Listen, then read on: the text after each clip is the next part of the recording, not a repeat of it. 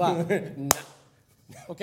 Hola, bienvenidos a otro episodio de Future Soup, eh, este podcast en el que exploramos el futuro de los negocios. El día de hoy tengo un invitado muy especial que seguramente muchos de ustedes ya conocen, es Mircha Turkan.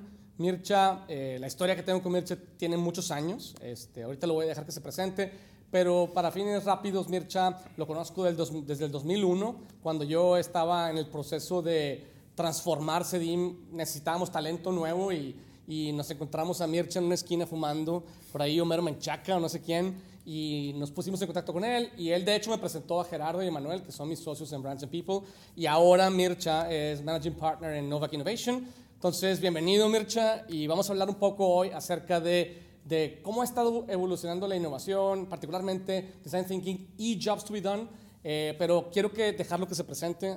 Mircha, ah, bienvenido. Pues muchas gracias por la invitación. Eh, pues sí. Estamos aquí a la es- vuelta. Ah, pues sí, aquí de que literal a tres metros. Eh, mi nombre es Mircha Turkan, soy, bien lo dijo Michelle, Managing Partner aquí en Novak Innovation. Y básicamente mi historia, pues no la quiero hacer muy larga, pero tengo 19 años ya viviendo aquí en México, este, en el ámbito creativo generalmente. Eh, y, y aunque, bueno, pues sí, tengo bastante tiempo, en realidad siempre me disculpo ante todas mis pláticas, todas mis invitaciones en, en foros como este. eh, yo aprendí español con taxistas y taqueros. Entonces, espero que no, no, haya, no haya que blipear demasiado de lo que hablemos ahorita, pero bueno, hay, hay ciertas cositas ahí en YouTube que sí, creo que hay ciertos algoritmos que pueden detectar luego, luego. ¿Ah, sí? Ah, no sé. I don't ¿De verdad? know. No me sé. imaginaría yo. Por, por todo el escándalo con YouTube Kids. Ah, puede ser. que ah, puede ser. ¿Quién Bueno, sabe? pero no importa, nosotros podemos ponerle ahí que es para audiencias maduras. y whatever. Súper maduras. 40 plus. Requiere madurez. Ok. muy bien. Oye, bueno, pues eh, el tema de hoy, como decía, tiene que ver con. Queremos discutir particularmente eh, temas de innovación alrededor de Jobs to be Done, que es una de las, pues una de las ideologías y metodologías que seguimos en Novak Innovation. Y queremos darle contexto, ¿no? Este, una de las cosas primero que quiero platicar contigo, Mircha, tiene que ver con, con, con esta idea de cómo, eh, yo diría, yo descubrí eh, la innovación en 2001-2002, este, y al igual que yo creo que tú y la mayoría de las personas, pero ¿qué está detrás de esta acelerada, eh, digamos, ansiedad y ganas de hacer cosas nuevas en las compañías? Yo creo que cada vez lo escuchamos más, cada vez hay más interés, nosotros nos dedicamos a eso al final de cuentas, pero ¿qué está pasando en tu opinión en el mundo? Y, y- y aquí un poco clarificando la, la dinámica, más que una entrevista, para mí siempre es una conversación en la que Mitch tiene un punto de vista o el invitado, y yo tengo un punto de vista, lo compartimos e incluso pues surgen cosas nuevas que, aparte, que, que, que antes de esta conversación probablemente no habíamos pensado, ¿no? Esa es la idea. Entonces, en tu opinión, Mircha, ¿qué, ¿qué está pasando? ¿Por qué las compañías están ahora tan interesadas en hacer cosas nuevas? Eh, cuando antes, por así decirlo, antes de los años 2000, pues el interés no estaba ahí, yo creo que la energía estaba más en temas como, como eh, calidad total y en temas de Six Sigma y demás. ¿Cuál Sí. sería tu punto de vista? Yo, yo creo, al igual que tú, digo, o sea, por eso de alguna forma, pues, eh, convivimos en ese espacio, eh, pero, mm, pues, si lo piensas un poquito, eh, tú mismo estabas en un, en un, en un journey en, en los 2001-2002, ¿no? Y me acuerdo de aquellos tiempos con, con mucho cariño, eh, pero tú mismo estabas en un, en un momento en el cual querías descifrar qué es el siguiente paso de todo esto llamado diseño, ¿no? Y cómo esto puede impactar en, en los negocios. Y creo que algunos, eh, en, pues principalmente en Estados Unidos, eh, eh, en Silicon Valley, en IDEO es un, es un magno ejemplo de, de- de, pues, pioneros en realidad en, estos temas. Lo que hicieron, eh, agarraron algunos de los, las, de los métodos de diseño ¿no? y los, los trasplantaron en, en temas que tenían que ver más con estrategia de negocios. ¿no? Y, y empezaron a, a, a vender proyectos eh, más macro, al final de cuentas, Sí. que, que tenían varias cosas. La primera, tenían este, un enfoque en, en, el- en- en lo humano, ¿no? los, en los usuarios, en los clientes. ¿no? Y eso creo que era una óptica totalmente diferente de, de lo que pasaba antes. Y luego lo segundo es que en la parte de, eh, de implementación no buscaban la perfección, ¿no? sino buscaban aprender rápido, eh, eh, buscaban iterar, buscaban validar antes de, antes de salir al mercado. Yo creo que esos son algún, dos de los grandes ingredientes que hicieron que un tema como Design Thinking pues prácticamente eh, evolucionara y, y finalmente explotara en los últimos años. ¿no? Exacto. Ahora, eh, también, recordemos, estos temas, pues si bien tienen 15, 20 años, también tienen sus limitantes, ¿no? Y, y, creo que em, una metodología y, y, una manera de hacer las cosas es, es tan están, o sea, va a producir eh, resultados en proporción directa con la calidad de los problemas que están atacando. Entre más entiendes un problema, ¿no? Este, mejores resultados vas a obtener. Exactamente. Entonces, es ahí donde yo creo que temas como Jobs to be done, etcétera, etcétera, vienen exactamente a suplir esta parte del entendimiento del problema, o sea, del actual, del, del, reto central que estamos atacando, ¿no? Entonces, es ahí donde yo, yo siento, y creo que estamos en el mismo canal, este, que, que no solamente, o sea, no, yo no lo veo como, como cosas que vienen a competir una con otra, y no, porque al final de cuentas una es más una metodología, la otra es como una colección de principios, este, sino son, son temas que vienen un poquito a complementarse una a otra, ¿no? Sí, exacto. Sí, o sea, aquí un poco, algo lo que queríamos discutir era esta tensión o diferencia o evolución de los métodos de innovación, de cómo pasan de design thinking, era como el método primordial. Yo creo que sigue siendo muy, muy, muy, muy importante, pero tiene sus limitantes y cómo Jobs to be Done viene a complementarlo, ¿no? Pero, pero, pero quiero regresar tantitito a decir, ¿qué pasa? ¿Por qué las compañías empiezan a, preocuparse por entender a sus clientes mm. versus simplemente preocuparse por hacer las cosas, ¿sabes? Más rápido, eh, con mayor calidad, ¿sabes? Y más rentables. Yo creo que algo que siempre hemos dicho y es parte del discurso que, que tenemos, tiene que ver con que las compañías antes tenían más tiempo para explotar una idea. O sea, una idea, cuando digo idea me refiero a una propuesta de valor, producto, servicio, eh, generar un modelo de negocio por muchos años. Entonces, el incentivo estaba en vamos a sacarle jugo, vamos a rentabilizarlo, vamos a hacerlo más, eh, más rápido, vamos a meterle calidad, vamos a eh, evitar errores, etc. ¿no? Eh, y, y, en el cambio de siglo empieza a cambiar las cosas. ¿no? Entonces, yo creo que una de las razones por las que las compañías empiezan a preocuparse por la creatividad, por la innovación y que eventualmente hacen que design thinking como método empiece a agarrar fuerza por ahí de yo diría que empieza a agarrar fuerza por ahí de los principios de los 2000 es precisamente el, el, el, que se dan cuenta que ya no les duran tanto tiempo las propuestas de valor o el producto o el, o el, o el servicio. No le pueden sacar jugo tanto, tanto, tiempo porque el mundo, como se interconectó, pues se mueve más rápido. Claro. ¿no? Eh, Y, y, pero el problema es que, conectándome con, con, lo que tú dices, es que cuando, al menos, no sé si tú recuerdas, pero cuando empezamos a hablar de Design Thinking por ahí del 2002, 2003, eh, una de las grandes dudas era, ¿por qué human centric? O sea, como que esta idea de human centric, Design Thinking, al menos inicialmente, no las dejaba lo suficientemente claro el por qué. O sea, como que parecía que era una, una intención como, como más moral o loable el decir, hay que hacer cosas centradas en las personas, como que, al menos para mí, no sé para ti, eh, el, el, entendimiento inicial era que, que, hay que hacer cosas centradas en las personas, pero porque así debe ser, no necesariamente porque era mejor para los negocios. ¿No? Y, y, la dificultad, o sea, design thinking en teoría nace para entender mejor a la gente, pero, pero en mi opinión se queda, se queda un poquito corto y me gustaría escuchar tu punto de vista al respecto. y, no quiero, ok, ok, tocaste un tema, yo creo, muy... Como 100, güey. No, no, no, no, no, yo creo que es un tema, es un tema, es un tema sensible, pero tiene, tiene bastante profundidad. Yo para nada soy un, un experto en la historia de, de, uh, de design thinking o de muchos de estos métodos, al final de cuentas, creo que... Creo que lo que pasó alrededor de, de, inicio del nuevo siglo, em, varias cosas. La primera es que empezaron a haber propuestas de valor por, por, por players secundarios ¿no? o, nacientes, startups los podemos llamar, a lo mejor no en la acepción nueva del lean startupping, etcétera, etcétera, pero definitivamente startups en su momento, ¿no? Este, que, que, que, tenían este enfoque y que crecían muy rápidamente. Y eso creo que eh, despertó el interés de algunos grandes a empezar a mirar hacia, hacia qué es lo que está pasando verdaderamente aquí. Eso creo que es una cosa, que literal fue mimetismo.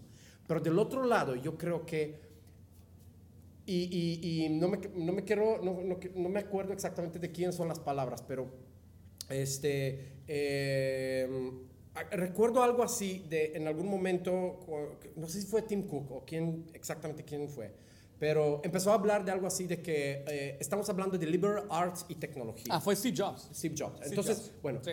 y, si, y si Apple at its core, que en aquel entonces era de que el poster child del crecimiento de un nuevo... Definitivamente Apple es, es- es parte esencial de esta historia. güey. Sí, definitivamente. Entonces, si todo el mundo que quería copiar de alguna forma lo que estaba pasando ahí, este, la parte de liberal arts, si tú lo piensas un poquito, siempre ha sido muy, centra- muy humanista. Sí, ¿no? totalmente. Y del otro la parte tecnológica, pues obviamente pues es, es el counterpart un poquito, ¿no? De que pues no son fierros al final de cuentas, pero son fierros hechos para humanizar las relaciones entre las personas.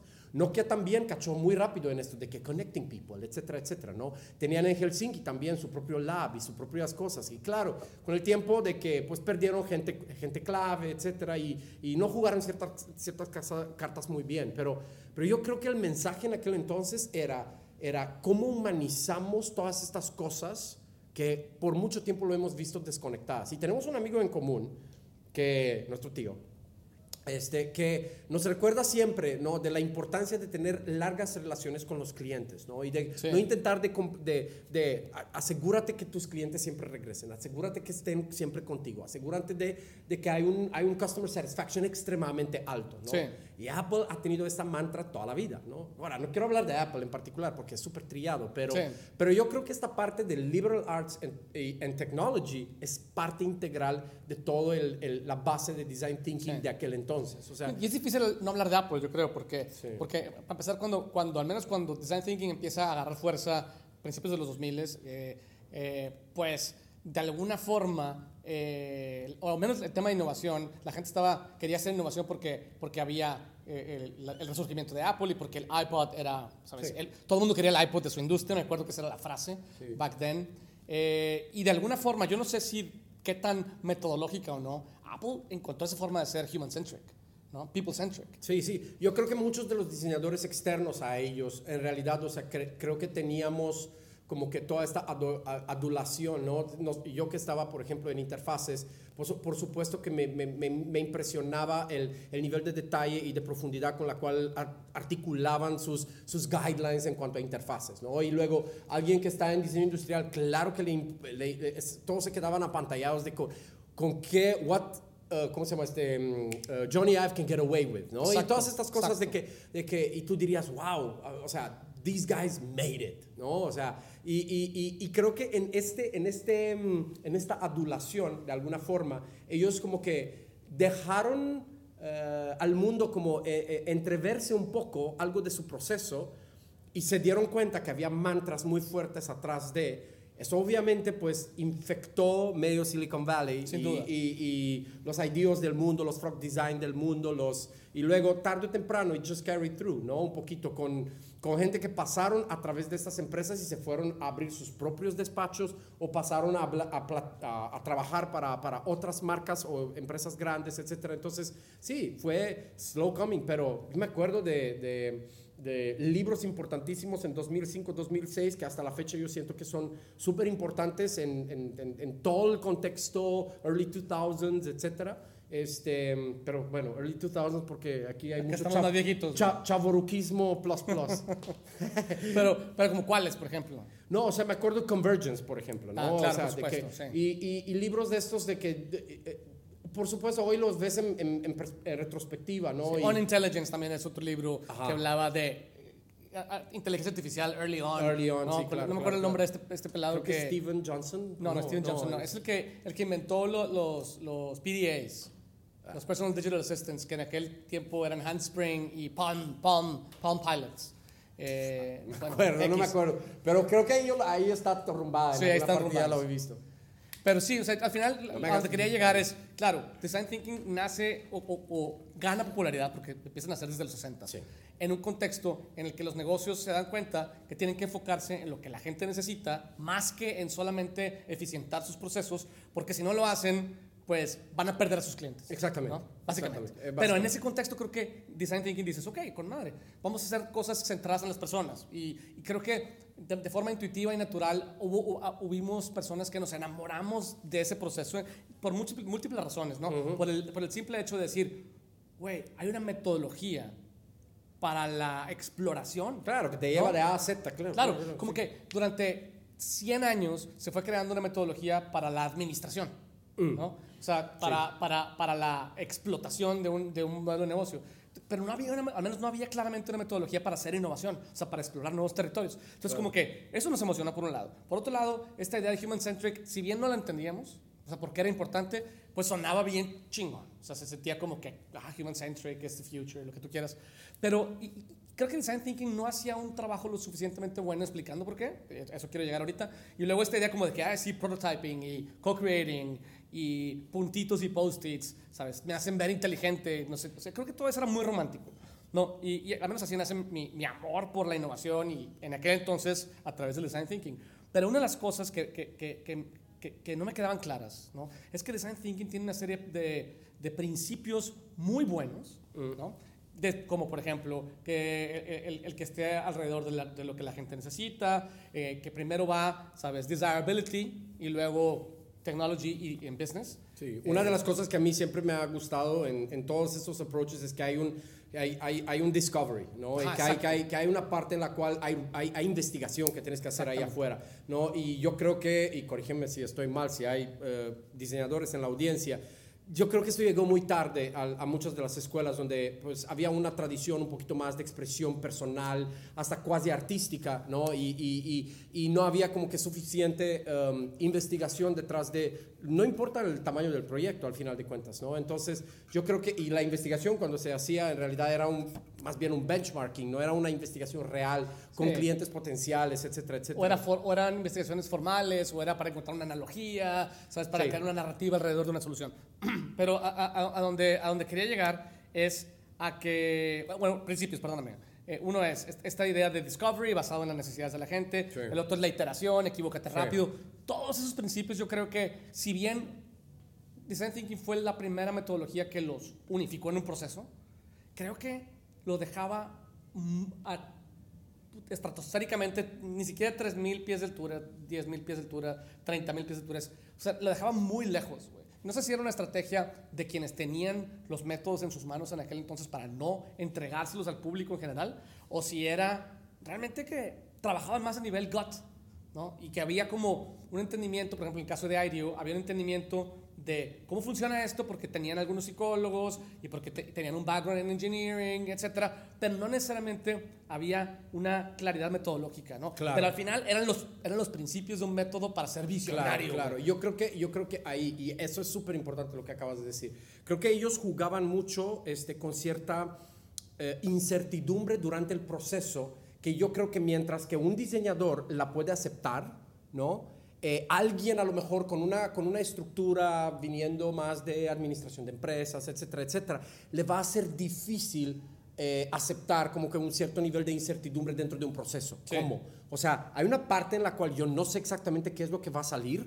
Sí. Eso es inconcebible. Claro, y O estar sea, confuso e incómodo es normal, Claro. ¿sabes? Sí, sí, sí, Sí. sí, sí. No, y, y- y- y creo que ahí este, es, este chip, este mindset, yo creo que fue uno de, los, de las barreras grandes de adopción Sí. de algo así. Y hasta que no se desarrollaron todos los, bueno, se pulieron muchos métodos y, y formatos y técnicas distintas, etcétera, etcétera, en los últimos 15 años. Este, por esto ahorita hay una cierta aceptación. eh, porque ya existen suficientes métodos Claro. y suficientes técnicas muy puntuales, muy específicas y prácticamente es un poquito como New Age, ¿no? Cada Sí. quien puede agarrar como que los elementos, un poquito, y los principios básicos, pero tú creas como que tu pequeño concoction, ¿no? Al Sí, final de cuentas. ¿no? que es lo que hemos hecho nosotros. Un poquito. Pero- Y, y creo que, digamos, como paréntesis, creo que la mayoría de las empresas, o muchas empresas están a ese nivel, ¿no? Ahorita, a Mm. ese nivel de innovaciones, workshops, es, pensábamos, y así pensábamos, que la innovación era, es un workshop en el que juntas a la gente, ¿no? Y, ah, te pones a pensar sobre cuáles son las necesidades de mi cliente, pensar tú, fíjate, ni siquiera Mm. sí. observarlas o preguntarles, ¿no? Sí, y decir, son estas, y decir, ¿cuáles son las importantes? Pues las que, las que yo creo que son importantes, y entonces sacábamos un chorro de ideas y, y empezabas este proceso más de iteración, ¿no? Así empezamos todos, y así están muchas empresas, nada más que nosotros empezamos así hace 15 años, Mm. ¿no? Eh, pero, pero creo que el problema es que metodológicamente Design Thinking no te da mucho más. O sea, creo que está padrísimo como una herramienta para empezar a hacer innovación porque te da principios y no, no necesitas ser, digamos, pasos tan claros y limitantes. ¿no? Siempre te dice, dale por aquí, por allá, es más fácil. pero, pero, pero para algunos que queríamos desarrollar una expertise profundo en el tema, no nos daba suficiente como para, para poder tener un poquito más de, pues, de certidumbre en el proceso, si tú quieres, ¿no? Ya. Este, y, y yo me acuerdo, es más, nosotros traíamos en, en, en Serim, eh, yo invitaba a mucha gente de fuera, gente de Aireo, de Frog, etcétera, para la maestría y, y, para, y para las clases también de las carreras. Me acuerdo que traje a un, no voy a decir nombres, pero traje a un diseñador de Aireo en aquel entonces y estaba este diseñador de Aireo tratando de explicarle a los estudiantes cómo, cómo convertir eh, lo que la gente decía en entrevistas en necesidades humanas y el güey no sabía cómo. ¿no? Eh, eh, no solamente no sabía cómo, porque era muy intuitivo, sino no sabía cómo, o sea, se desesperaba. ¿Cómo, cómo, cómo enseñarlo? Se desesperaba y decía, Michelle, ¿tú has hecho esto? Sí, explícales.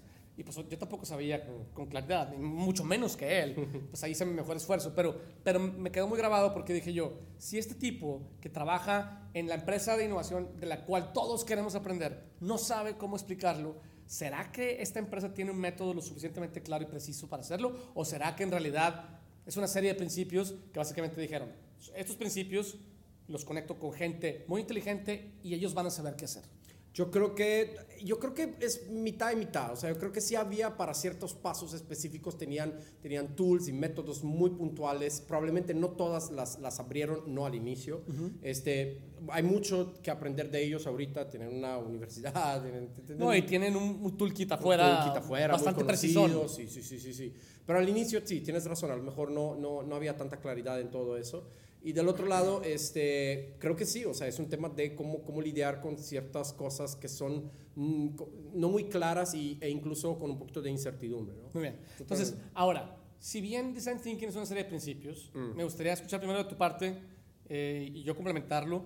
Eh, ¿Por qué Jobs to be Done, en nuestra opinión? O sea, yo no quiero decir que Jobs to be Done ya es allá afuera el, la, siguiente, la siguiente metodología popular, porque creo que todavía no está ahí. Pero nosotros que nos dedicamos a esto lo vemos venir. Claro. ¿Por qué creemos que Jobs to be Done es el método que viene a, a terminar de hacer lo que Design Thinking no hacía? Mira, yo, y de nuevo, no los quiero poner como que en una competencia, yo creo que más bien, o sea, cada una de estas cosas al final de cuentas sirve para propósitos específicos, ¿no? Sí. Y Jobs to be Done en realidad, o sea, parte de, no me quiero remontar a los clichés y a los citas de 1960, etcétera, etcétera, con eh, lo, lo, las clásicas cosas, ¿no? Donde básicamente se te decía de que, pues mira, la gente no compra productos y servicios, ¿no? Los contrata para, para algún propósito en particular. Están buscando un beneficio detrás de eso, ¿no? Este, pero creo que en, en, en, en, la evolución de, de Jobs to be Done, eh, la teoría también ha pasado por mínimo dos escuelas y ha pasado también por una serie de iteraciones este, que la hace, al igual como Design Thinking pasó por múltiples iteraciones, más como una metodología, esta más como una teoría, sí. en realidad está pasando por varios como olas e iteraciones y se está refinando poco a poco de manera... Eh, y simultánea, ¿no? Y simultáneamente hay tres o cuatro autores que le están sí. dando ligeras versiones diferentes en sí. lugar de que construyendo uno sobre el otro, pero en lugar de esperar a que evolucione, o sea, en lugar de que sea lineal esa evolución, está sí. siendo más exponencial. Yo creo que uno está buscando más dar como, como un, un lado teórico, o Ajá. sea, eh, un, una escuela, es un poco más en el lado, y es, es la escuela de Clayton Christensen y de Alan Clement, etcétera, es, es la parte, digamos, un poquito más la voy a llamar humanista un poquito dentro de todo eso, ¿no? Este, y hay otra escuela que, que, que es la parte de Ulwick, por ejemplo, Ajá. ¿no? Que es un poquito más, um, más, uh, eh, más mecánica, más, mecánica, más, más cuantitativa, ¿no? más, más funcional, exactamente, sí. ¿no? Y, y, creo que eh, hay, hay, cosas interesantes en los dos approaches y creo que no son ex, uh, mutuamente exclusivos aunque ellos pretenden que sí, pero uno pretende más un método y el otro pretende más una teoría. Eh, o ideología. O sea, Ulrich es más método, Christensen es más teoría. ¿no? Exactamente. Yo diría, aparte, yo sumaría que a la teoría de Ulrich, otro que, que está muy cercano es Dan Olsen. Mm. ¿no? Que, sí. que, que, que, que, agarra ciertas cosas. Sí, sí, sí. Algunos, algunos, sí, es un libro nuevo del Lean, del lean Product. Uh, the Lean Product. product I don't know, es una playbook, de las, the Lean Product Playbook. Ajá, sí. Pero, las Biblias, sí, aquí hay varias. Pero, pero, pero nada más quiero, quiero, quiero para que la audiencia tenga contraste. Si Design Thinking era una serie de principios acerca de descubrir, idear, prototipar este, y lanzar, por así uh -huh. decirlo, ¿no? Eh, Jobs to be done, ¿cómo se conecta con eso? ¿Cómo lo complementa? ¿Y, y en qué consiste? ¿Qué es? Si yo te preguntara a ti, ¿qué es Jobs to be done? ¿Cómo lo explicarías? Yo creo que Jobs to be done es una teoría que puede predecir el progreso que la gente desea Ajá, y por la cual está dispuesta a pagar. Me encanta. O sea, cuando dices progreso, te refieres como a... O sea, sí, o sea, de que aquí, entramos de que en las bases de, de, de design thinking. O sea, básicamente, digo, Jobs de. Jobs done. Básicamente, eh, la teoría lo que y dice algo muy obvio, ¿no? Este, que la gente en realidad en el mundo está buscando a siempre avanzar a través de, vamos a llamarlo, un vector del progreso, ¿no? Que yo hoy, Mircha Turkan, en mi versión, vamos a llamarla 1.0, estoy siempre este, en búsqueda de, de Ser mejor. mejorar algunos, algunos aspectos en mi vida, que son muchos. Sí. Y puedo hacer muchas cosas en la vida, algunas de las cuales involucran contratar, en términos de be done, productos o servicios. ¿ok? So, básicamente, por ejemplo, si yo, no sé, me quiero convertir algún día este, en, un, en un chef, ¿no? Este, que es uno de los ejemplos que de repente uso. Em, pues, ¿qué es lo que hago, no? O sea, ahí voy, yo total neófito en la cocina, que no puedo hacer ni tres huevitos, ¿no? Un machaca con huevo. Pero ahí voy y compro un cuchillo de 200, 300 dólares y empiezo a echarme 15 horas, 20 horas de cómo cortar cosas en, en YouTube y Julienne y varios tipos de cortes, etcétera, etcétera.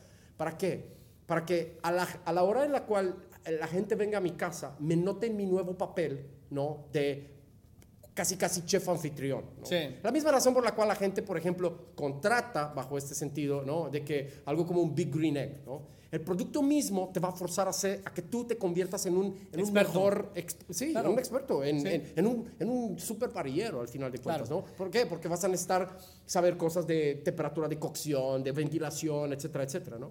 So, a eso voy, de que, de que la gente, por ejemplo, para convertirse en un mejor parrillero, claro que puede contratar muchas cosas, Sí. una de las cuales resulta que es el Big Green Egg. ¿no? Exactamente. Entonces, La hay- otra puede ser mi ejemplo favorito, Blue Apron. Ajá, o la otra puede ser, por ejemplo, uno de, hay ahorita un, una de estas, de estos, eh, hay un chorro de, eh, ¿cómo se llama? Smart ovens que, like, you don't even, I don't even care anymore, pero, pero son smart ovens, ¿no? De que lo programas y de que sube la temperatura en una curva exponencial y después baja, no sé qué, Entonces, lo que, lo que estás diciendo, que es algo que yo quería tratar de tocar más adelante, pero creo que eh, hace mucho sentido empezar ahí. Mm. Es, o sea, al final, la gente compramos cosas, o sea, voy a decir compramos, aún y- o sea, pagamos por cosas Ujú. en, en relación a nuestra aspiración. Sí. ¿Sabes? Porque si yo quiero, quiero verme ante la gente como, como un experto buen anfitrión, entonces contrato, ¿no? pago Sí. por, ¿sabes? Ciertos cuchillos, ciertos tipos de asadores, ciertos tipos de carne, cierto, eh, para poder, en una experiencia que le brindo a mis, a, mis, a mis, a mis huéspedes en mi casa, Claro. verme como un buen huésped y un experto en la cocina. ¿no? Exacto. Porque me hace, me posiciona con mi gente. Porque de hecho es un, es un, es un job to be, no es un job to be, es una aspiración social. Sí, de hecho es una, hay, hay por ahí unos como, hay como 15 verbos en realidad de relación, no me acuerdo si son 15, pero aprox. Este, hay varios como categorías de, de- de aspiraciones específicas y en particular el de, el de eh, señalarles a, a los demás como que ciertas, ciertos logros tuyos es uno, pertenecer en ciertos círculos, ¿no? De expertos en parrilla y expertos en whisky, etcétera, etcétera, es otro, etcétera, ¿no? Pero para darle a la, audiencia una manera más simple de verlo, po- podríamos decir que las aspiraciones o esos vectores de progreso giran alrededor de temas funcionales, sociales y emocionales. Yo creo que es, sí, probablemente es una combinación de estos. Al final de cuentas son aspiraciones humanas, muchas de ellas son muy escondidas en, en- o sea, la gente no las tiene, no las tiene presentes. O sea, Sí. nadie, o no nadie, pero muy poca gente te va a decir de que a la hora de le preguntes, ¿por qué compraste, por, por- por qué elegiste este cuchillo? No, ajá, o sea, te va a decir de que eh, es, un, es un muy buen cuchillo, es excelente eh, calidad. No voy a tener que invertir en 10 cuchillos, sino con uno solo ya hago todo lo que quiero, ¿no? Pero en realidad detrás de esta, de, de- o sea, así se lo vende a su esposa probablemente. Pero, pero la, la- La realidad es que a lo realidad es- mejor- es- hay, hay- hay una, hay una aspiración interna y, y- y cuando entendemos estas aspiraciones, Y luego también ciertas cosas, necesidades puntuales, ¿no? De que, que el cuchillo se afile rápido, ¿no? Que, que cuando lo dejo a lo mejor un poquito mojado, no, no luego, luego de, desarrolla alguna patina, etcétera. Que, que tenga cierta geometría, la, o sea, peso, peso este, equilibrio, etcétera, ¿no? Son cosas Este- funcionales, pero que están asociadas a una aspiración. Exactamente, o sea, eso, eso ya son cosas más terrenales comparado con la aspiración de convertirme en este chef anfitrión, etcétera, O sea, la etcétera. aspiración es el driver, es lo que, es lo que drivea el consumo y la compra. Por ejemplo, al- o sea, si yo voy a un buen restaurante con mi familia es porque probablemente quiero verme como un buen proveedor. O si yo voy... Yo, No. yo, quisiera, yo quisiera escuchar. Tú no que- tienes hijos, güey. No, no, no, pero, que te- que- pero mínimo, ah, hablando de los hijos, no, al contrario, que tú, te- tú, te- tú eres un mentor de tu familia, de que miren, hijos, así es. Así se es- come. Así se come. ¿Sabes? O, o sea, Sí, en realidad, o sea, les estás abriendo el paladar a diferentes tipos de gastronomía y los estás como que ens- enseñando también, lo, lo has hecho desde hace muchos años, no lo tienes que hacer ahorita, pero les has enseñado cómo comportarse en una, en una situación social cuando sales, ¿no? Este, eh, eh, y, y ahí mismo, o sea, tu papel es, eso, es esto, ¿no? De, no, eres, no eres ya, no eres el proveedor, el Claro. proveedor lo puedes ser en tu casa. Claro, O sea, pero bueno, eh, pero me gusta más tu ejemplo que el mío. Ah, sí, pero, sí. pero, y de hecho, Mircha está asumiendo que yo hago eso. by the way. Sí, porque si lo escucha nadie va a decir, claro que no. Pero bueno. Eh, pero, pero lo que me gusta de eso es que cuántas personas, tienes toda la razón, no vamos a un restaurante porque queremos, o sea, porque estamos buscando contratar a ese restaurante para poderle enseñar a nuestra familia modales, eh, para abrirse el paladar al mundo, es la madre.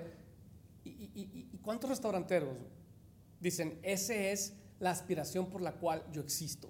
Digo, estamos hablando de fine dining, evidentemente, no. O de casual también, pero no, Sí. de, no de McDonald's, ¿no? Este, no pero, pero, pero, pero entonces esa aspiración es la que drivea, ¿no? Y, pero algo que hemos discutido muchos años es, no nada más drivea el consumo o la compra, y, sino que establece las expectativas del cliente o el usuario de todo lo que espera que suceda ahí, aun y cuando no lo tenga consciente. ¿no? Entonces, si mi expectativa es poderle enseñar a mis hijos, ¿sabes?, a, a comer mejor, a, a abrirles el paladar eh, y enseñarles normas sociales, pues eh, inconscientemente yo voy a juzgar mi experiencia de consumo, en el caso de este Claro. restaurante, si se logra esa expectativa, aun y cuando no la tenga clara Claro. y consciente. Yo creo que muchas de estas expectativas en realidad son eh, adquiridas y o freudianamente escondidas en Sí. el psique de las personas. Eh, y entre más escarbas, más profundamente, probablemente hay un set menor de, de aspiraciones. Probablemente así aspiraciones superficiales tenemos en relación con cualquier categoría de productos y servicios, o casi cualquier categoría.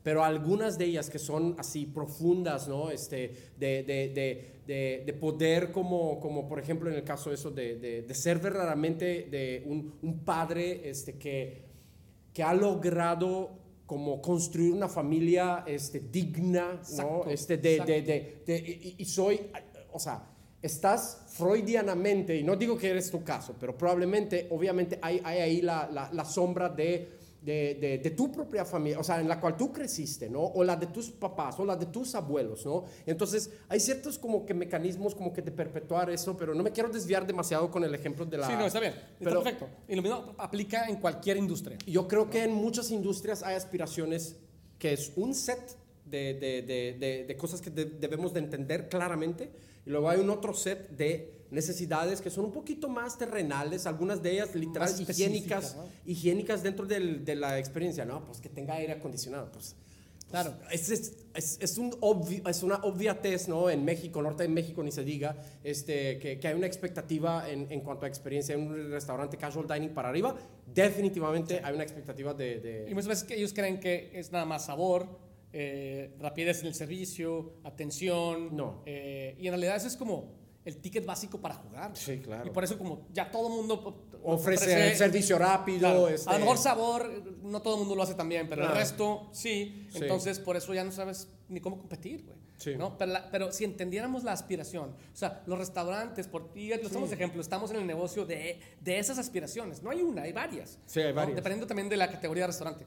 Pero entonces tú puedes entender que tu manera de, de satisfacerlo va más allá de la comida y se Claro. mete en el terreno de la experiencia, ¿no? Que Claro. es donde viven los jobs. Sí, ¿No? Sí, sí, sí, sí, sí, sí, claro, obvio. O sea, de que para mi experiencia es una palabra, pues un poco obvia y un poco eh, prostituida ya también, un poco, o sea, porque todo el mundo ya está hablando como que de forma, eh, me acuerdo de un, de un, um, de un comentario que eh, um, eh, hizo alguien en una conferencia reciente a la cual acudí, que él ya se cansó de hablar de, uh, de customer centrism, en, de, de 12, 13, 15 años para acá, ¿no? O sea que para esa altura ya deberíamos de haber todos entendido en qué tipo de juego estamos y, y creo que so, hay muchas batallas todavía por darse en adelante. Entonces, pero bueno. Tenemos apenas 15 años en este tema. Todo, yo sé, yo sé pero, pero, pero, gente como tú, por ejemplo, ¿no? Y muchos otros que pues, se han pasado prácticamente como que evangelizando eso en, en, en todo el país y, y en, en todo el continente, pues obviamente que hay una cierta como o sea, como que no hemos como que ya superado eso un poquito. No. Pero bueno, ahora. sí, o sea, claro, el que se dedica a viajar dice, ya, ya era sí, para, que, ya, era para que, hubieran entendido. Eh, sí, exactamente. pero, pero pues estamos en el proceso todavía. Sí, ok. Bueno, ahora, en cuanto a las experiencias, sí, o por supuesto, o sea, un tema de experiencia para mí es, es, una, es una respuesta específica a estas aspiraciones o, o mm, técnicamente como los llamamos aquí, big goals, ¿no? Un poquito de que toda esta parte, digamos, de, de, de um, aspiracional por la cual la gente contrata eh, categorías de, productos o de servicios. Y luego ya durante la experiencia, si lo piensas un poquito, pues claro que van a salir como que cositas chiquitas, que claro que las puedes reparar, ¿no? inyectando nuevos touch points o quitando algunos, ¿no? O mejorando algunos, etcétera, etcétera. Pero básicamente you're not going to, como que no vas a reinventar como que la industria restaurantera jugando con como que micro necesidades y cosas.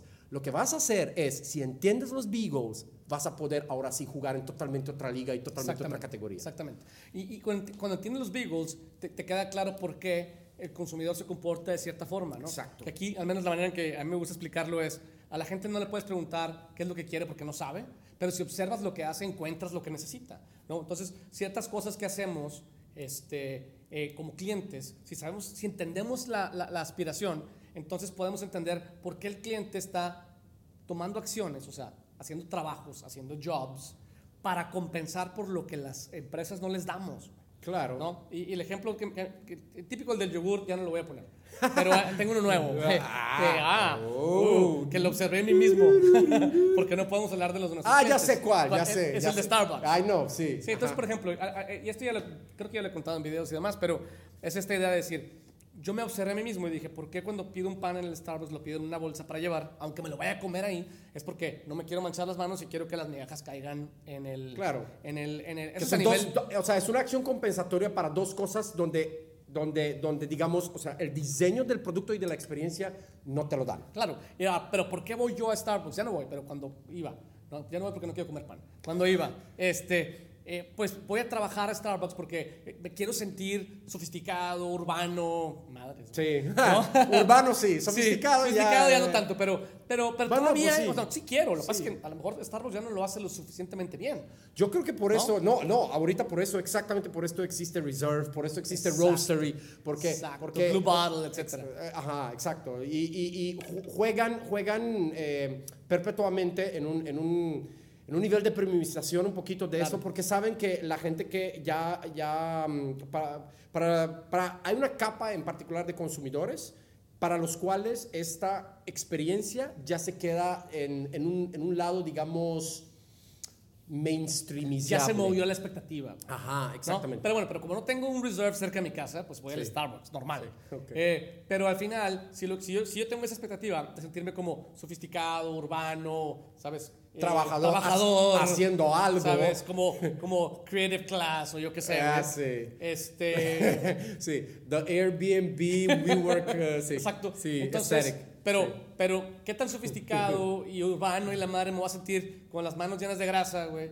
Claro. Y el pantalón lleno de migajas. Sí, ¿no? claro. Entonces, sí, güey. Sí. Entonces, y no solo eso, ¿qué, ¿qué tan sofisticado me siento que cuando me paro de la mesa y ya me voy, dejo un plato lleno de mugres porque no hay dónde aventar el maldito plato en el Starbucks. Lo ah, tienes que cierto. dejar, o sea, lo tiene que venir a recoger, se siente como que eres sucio, güey. Sí. En cambio, la bolsa resuelve las tres. O sea, no me lleno de grasa, no me lleno de migajas, nada más la tiro a la basura.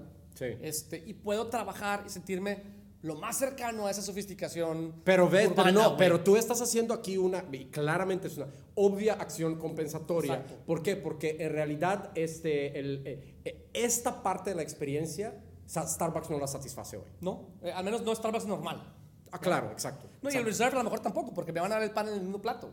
No estoy, no, digo, fui una vez a un reserve aquí. no, Hay uno en, en Sí, Punto sí, Valle, sí, ¿no? Pero bueno, eh, eh, el, el caso es ese. o sea, lo quería dar de ejemplo para que, para que la, la audiencia entendiera la, la conexión que hay entre la aspiración y los jobs que hay en cada momento de la experiencia. Sí. ¿no? Y cómo, ah, o sea, eh, en, en una experiencia, en función de esa aspiración, uno, un, un consumidor, pues hace muchas acciones compensatorias que hablan de un montón de necesidades que tiene un consumidor en relación a una categoría de productos o servicios. Y a lo que yo voy con mi comentario es que hay dos maneras de atacar eso. La primera es irme de forma como que, eh, eh, como, como súper clínica sobre la experiencia y filetear todo y medir customer satisfaction en cada uno de los puntos y, y, y, y- y detectar como que todos los touch points faltantes, etcétera, etcétera. Que yes, me va a dar ciertos, ciertas mejoras en la experiencia y me va a crear un reserve, ¿no? Sí, exacto. Exacto. Y la otra cosa es entender el big goal, ¿no? Y crear un blue bottle. Exacto, que es, es una Es experiencia que completamente es distinta. totalmente distinta, ¿no? Porque al final Blue Bottle te hace sentir más sofisticado. Exactamente. Porque, es me te- fresco. No solamente esto, porque me dice, ah, pues te va a venir un barista desde Japón, güey, que, ha- que ha ganado de que 20 y aquí están todos sus credenciales y dices, oh my God. Y es como un drop, güey. Es como un drop de Supreme, pero en café. Exacto. Entonces se dieron- ajá. Hay un tema incluso de scarcity. Sí, exactamente. Entonces, entonces tú te das cuenta de eso y que hay un, hay un obviamente no es, no es, el, no es el mundo de, de, de- no es mundanal de, de- de clientes que tiene Starbucks, es, es un nicho en Pero, particular. pero, pero un nicho que está creciendo. es un nicho que, está, que tiene un willingness to pay Aparte muy alto. súper alto. Estás pagando 7, 8 dólares por un café. No me acuerdo, pero digo, no, no sé. Ah, bueno, dices tú de estos de que, Sí. ah, sí, sí, sí. Sí, no. Eh, pero bueno, ¿no? Entonces, eh, entonces, eh, entonces en, en ese contexto viven los jobs, ¿no? Entonces, al final es, si observamos, si entendemos, fíjate, si podemos observar todo nuestro cliente y podemos ver lo que hace, pero si no entendemos su aspiración, vamos a quedarnos en la parte higiénica, ¿no? En, Sí. que, que- en que la gente quiere, quiere comodidad, eh, dependiendo de la experiencia, ¿no? Pero quiere Sí. comodidad, rapidez, limpieza, buen servicio y Ujú, atención. sí. Y lo básico, es como Sí. decir, quiero un carro que ruede, no me deje tirado.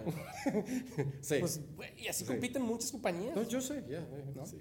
Sí, porque no se preguntan un poquito de toda esa parte, digamos, es con, no la quiero llamar escondida, porque tampoco no. Ya, ahora, ahora también, eh, porque ahorita tú estabas hablando, hay, como hay varias escuelas y aceptaciones en todo eso de, de jobs, también hay mucha gente que es muy purista y dicen, hay un job to be done, ¿no? Que en realidad es la aspiración. Exactamente, o sea, Sí. es el big goal, al final, de cómo le llamamos nosotros, Lo ¿no? podemos llamar big, big job, Sí, so, super core job to be done, etcétera, ¿no? Y luego hay otros que dicen, no, pues es una colección en realidad de, o sea, cada uno de los pasos prácticamente hay un jobcito ahí por hacer, etcétera, etcétera. O sea, en realidad, nuestra aportación quizás es en conectar los dos. Ajá, exacto. O sea, nuestro, nuestro, nuestro interés en, en el tema jobs, pues partió hace más de dos años y medio, casi tres. Este, y, y desde aquel entonces hemos intentado diferentes eh, acercamientos y hemos encontrado una fórmula que creemos que funciona muy bien, este, que une un poquito los dos mundos. O sea, intentamos de extraer todas estas aspiraciones y también la parte, digamos, este, las necesidades durante la experiencia y creemos que eh, potencializamos prácticamente los proyectos de nuevas, de cualquier proyecto de CX, digo, uh, Customer Experience, este, User Experience, llámenlo como quieran, em, cualquiera de ellos, o sea, se ve beneficiado del entendimiento profundo de las dos Sí. cosas. No, y, y- y aquí es donde entra quizá una de las diferencias más importantes entre Jobs to be done y Design Thinking, que es que Design Thinking sale un montón de insights, ¿no? Eh, más intuitivamente si tú quieres, eh, y no piensa tanto en aspiraciones, a menos que yo sepa. Eh, y, y cómo escoges en cuáles te vas a enfocar? Pues generalmente las empresas escogen el, eh, el- la oportunidad o insight que sea más fácil de implementar y tenga mayor impacto para la empresa. güey. ¿Te fijas? O sea, lo, lo- lo- Sí, que, claro. lo que no me gusta de eso es que si bien es human-centric el, el approach, a la hora de seleccionar, como design thinking no da un criterio, la empresa lo, Siempre va a hace seleccionar. industry-centric. Sí, claro. ¿no? Lo, hace, lo hace de que, ob- obviamente, ¿cuál, cuál tiene el mayor return of investment Claro, si hago bien. algo en este campo? Y está bien, pero, pero, pero, pero si, si nos vamos al, al- mundo de jobs to be done, igual terminas con, no, no con insights, pero sino con, con outcomes, ¿no? Desired outcomes, que es el equivalente a insights, ¿no? O sea, lo que la gente espera, al- después, o sea, yo, hago, yo compro esta bolsa, ¿sabes? Porque quiero algo, ¿no? Sí, claro. Eh, esta bolsa de papel para el pan, quiero Sí. decir. Eh, entonces, identificamos el outcome como una necesidad y entonces también salen muchos, pero ¿cómo los seleccionas? A mí lo que me gusta de- del método de Jobs to be Done es que encuentras este willingness to pay porque trabajando con tus clientes a nivel cualitativo o incluso a nivel cuantitativo, ¿no? que en el mundo de los negocios la parte cuantitativa todavía pesa mucho y Sí. con toda razón, eh, puedes validar y decir, ok, consumidor, ¿no? ¿qué tan importante es para ti satisfacer esta necesidad? Para poderte sentir como tu aspiración. En este caso, para poderte sentir sofisticado y urbano y la madre, ¿no? Sí.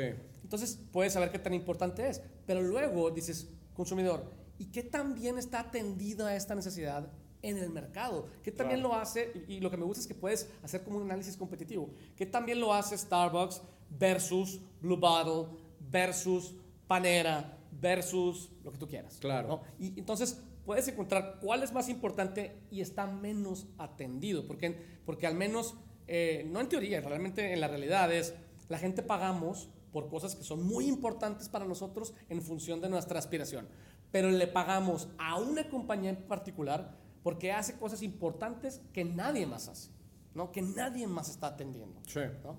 Eh, y, y aquí ya no hice ninguna pregunta. No, no, o sea, lo que, lo que. Michelle en realidad está hablando de forma así, este, eh, dando muchas vueltas, es que... Que- que- No, no, no. intended. A ver, a ver, sí, ajá, de que yo también, sí, eh, pero, pero al final de cuentas, lo que, lo que Michelle está diciendo es de que donde, donde un approach como el de Design Thinking, ¿no? que tiene mucha parte cualitativa de por medio, que tiene como todas esta, todos estos descubrimientos y llamados insights, ¿no? que muchas veces un insight prácticamente es solamente de que algo que una gran compañía no conocía todavía, Sí, todavía. todavía de, de- de- de sus clientes. Pero em, en, realidad, eh, Jobs to be Done lo que pone sobre la mesa es el tema de willingness to pay.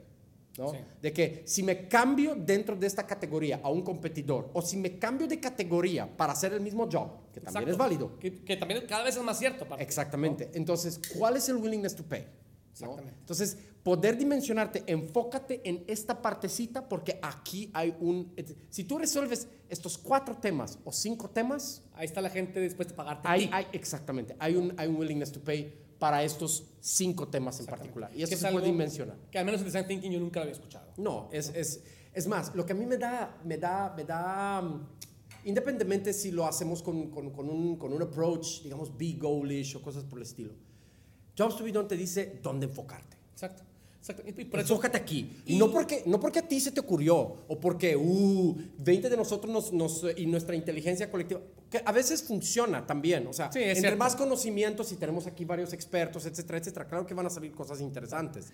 Pero, pero, Jobs to be done te va a decir, enfócate aquí. claro. Y se monta sobre los principios de Design Thinking. Entonces, por eso son What? Complementarios. Sure, sure. ¿no? Desde un punto de vista de cómo resolver eh, retos de innovación, claro. Sí. Pero a mí, o lo que, lo que, lo que, si recordemos un poquito, o sea, los principios nos dicen, dude, la gente en realidad lo que quieren es progresar en la vida. Y si quieren progresar en la vida, pues van a utilizar muchas cosas, algunas de las cuales tienen que ver con productos y servicios. Entonces, si tú quieres entender ¿Por qué la gente se acerca a categorías de productos y servicios? ¿Por qué compra lo que compra? ¿Por qué, ¿Cómo lo usa? Para poder predecir en un futuro con cierta certidumbre, ¿no? ¿Qué es lo que van a utilizar, ¿no?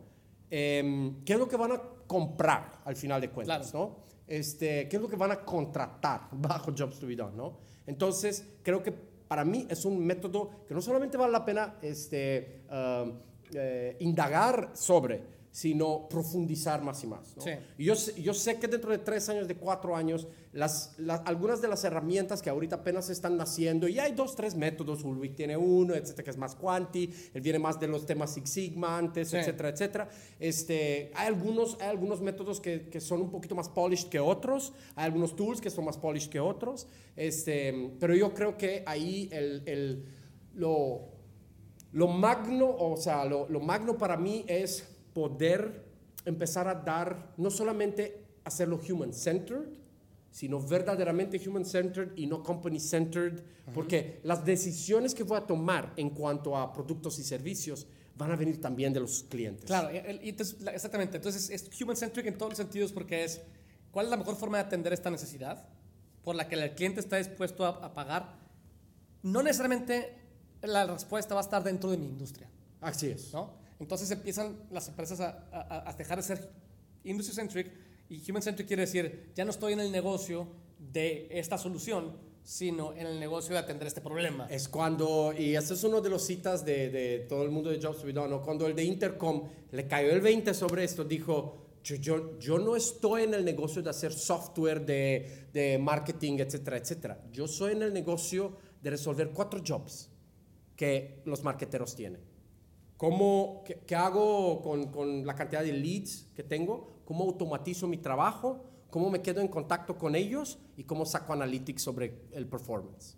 Cuatro jobs que necesito y ellos tienen cuatro productitos Claro, que te los dan en un suite o cada uno por cada. Entonces, la mecánica de, de- de entenderlo sobre, el, sobre digamos, la, el, el job to be done, en este caso, ¿no? De acquire, ¿no? De automate uh, este, ciertas partes del flujo con los clientes, etcétera, etcétera. Cada una tenía como que no solamente unas expectativas muy puntuales, etcétera, etcétera, sino un goal grande detrás. Exactamente. ¿no? Entonces, cuando Exactamente. entendieron eso, ya se convirtieron en otro tipo de compañía. Que es lo mismo que el ejemplo que, que siempre uso de Netflix. O sea, Netflix no estaba en el negocio de la solución, que era rentar películas, sino en el negocio de combatir. Efectivamente. O sea, y, y hay muchísimas otras industrias que hacen, o sea, que resuelven este job de alguna forma. Entonces, bajo, lo que bajo esta perspectiva de Jobs to be Done, te puedes dar cuenta que estás compitiendo por los dólares que tiene la cartera un- un- una Ajá. persona y, es- y esos dólares pueden ir hacia el streaming de contenido o hacia los videojuegos Totalmente. o hacia ir al cine o hacia...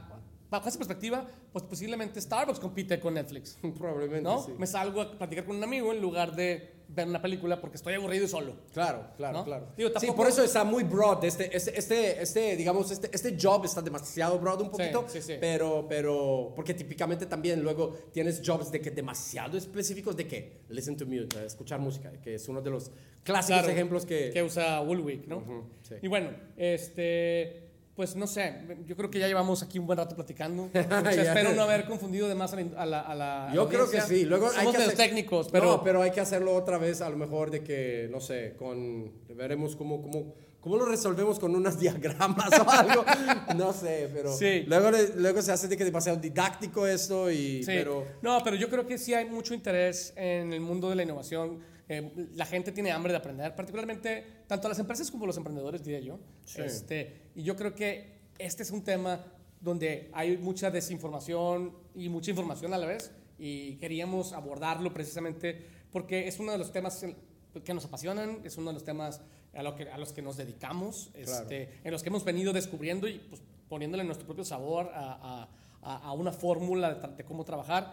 Y, y nada, Mirza, no sé si quieras a- algo, algo que quieras decir para cerrar el episodio. No, yo creo que había todavía tres o cuatro temas ahí que en un futuro quizás val- valdría la pena Sí. explorar, ¿no? Este, hay toda una discusión aquí internamente sobre, sobre friction versus frictionless. Hay toda, una, hay toda una discusión aquí muy semántica en nuestra oficina de que si puede existir una tal cosa como una experiencia ideal, ¿no? Este, y que, que, o sea, que, claro, son temas de que ya estás, estás como entre, entre lo semántico y lo filosófico a la vez. Sí, pero eso este, está bueno. o sea, sí, son, son temas interesantes y que creo que se, se prestan a un buen debate. Entonces, Claro. eh, ya estoy seguro que en, en otra ocasión lo haremos a lo mejor con, con unas cervezas también. Ah, ah, bueno, buen punto. Hagamos un episodio, un episodio sobre que a lo mejor tiene que ver con experiencia, friction and frictionless, eh, experiencia versus conveniencia, etcétera. Este, y lo haremos después. Por, por ahora nada más, no me queda más que agradecer el tiempo de atención de la gente y nos veremos en un siguiente episodio.